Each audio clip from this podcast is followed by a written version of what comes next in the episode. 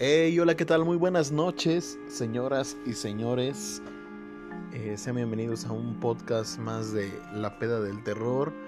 Eh, había estado un poco ausente, bueno, no un poco, muy ausente, pues debido pues a cuestiones laborales, ¿verdad? este, por eso no había tenido tiempo de grabar, este, ni de subir contenido, ni nada de eso. Pero bueno, el día de hoy estamos eh, pues aquí en una emisión más. debo de agradecer al buen Toñín por el espacio.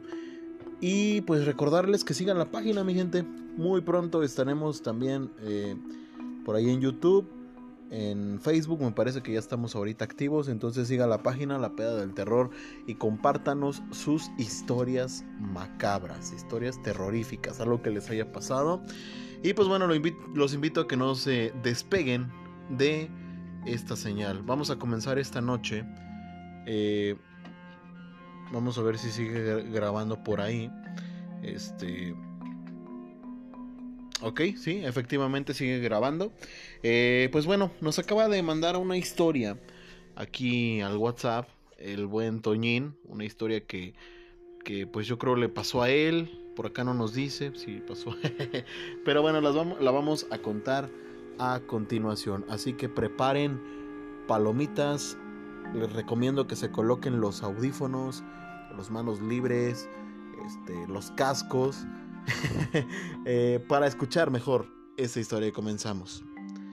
Pues bueno, por acá dice que, que pues en una ocasión, eh, dice por acá el buen Toñín nos platica que pues bueno, se puso él en compañía de unas personas a limpiar una bodega, ¿ok?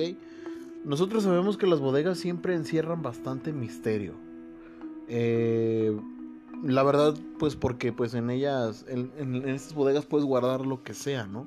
Literalmente.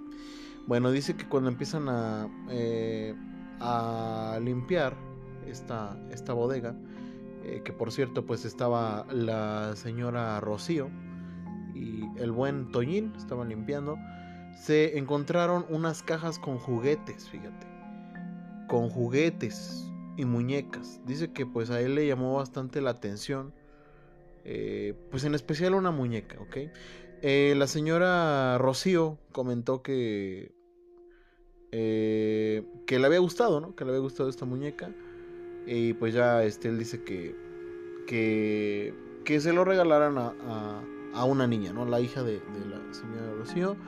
Y pues bueno, ya este se la, se la llevaron a casa. Y pues acá empieza lo interesante de la historia, ¿no?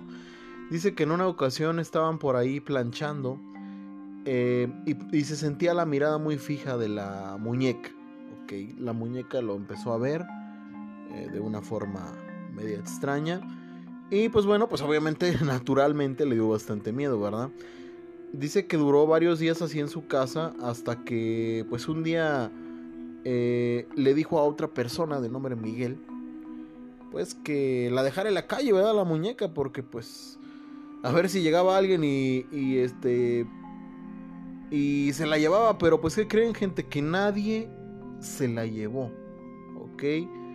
Eh, la muñeca seguía ahí, dice por acá el buen Toñín, nos platica que pues sentía miedo, ya que pues este su mirada estaba fija, ¿no? hacia él, hacia ellos.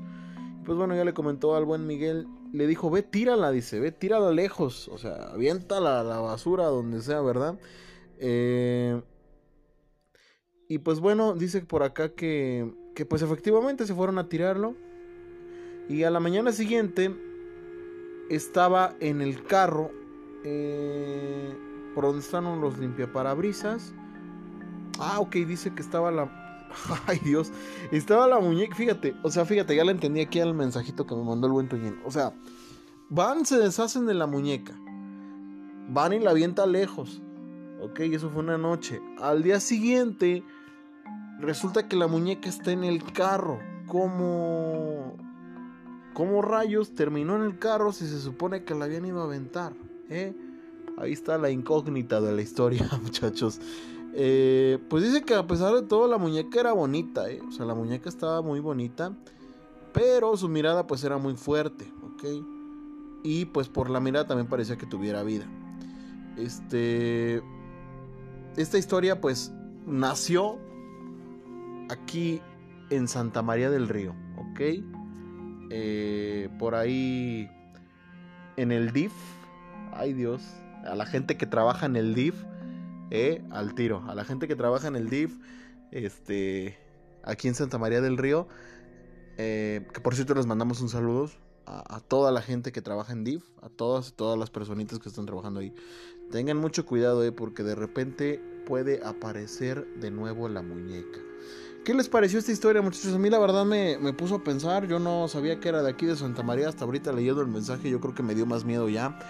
Ya no me voy a volver a parar en el DIF, yo creo que nunca. este, y pues bueno, de hecho, hay muchas historias relacionadas pues con ese tipo de lugares, como lo es eh, el DIF, eh, bueno, como lo es nuestra presidencia municipal.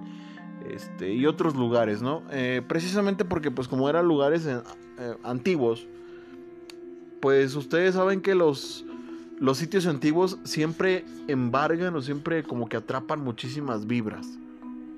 Este. Y pues bueno, aprovechando. Aprovechando el espacio también, pues bueno, quiero platicarles una pequeña historia. También a mí me pasó algo similar.